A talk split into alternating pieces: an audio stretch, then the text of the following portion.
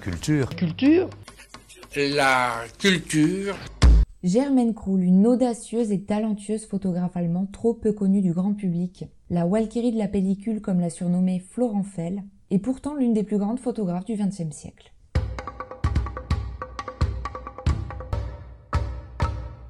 En 1926, elle s'installe à Paris où elle se rapproche des cercles surréalistes. Pendant la Seconde Guerre mondiale, Germaine Krull s'engage, d'abord au Congo, elle est alors nommée responsable du service photographique de la France libre, puis en accompagnant le 6e groupe d'armée américaine en août 1944 lors du débarquement de Provence. Elle participe à la libération de deux camps de concentration, publie des clichés et partage la vérité de la guerre. Une photographe mais aussi une journaliste. En 1946, elle part en Indochine en tant que correspondante de guerre. Derrière l'objectif, elle lutte pour la paix, la liberté ou encore le droit des femmes. De Berlin aux Pays-Bas, des États-Unis au Brésil ou encore de la France à Bangkok, elle découvre et retranscrit un monde à travers la pellicule.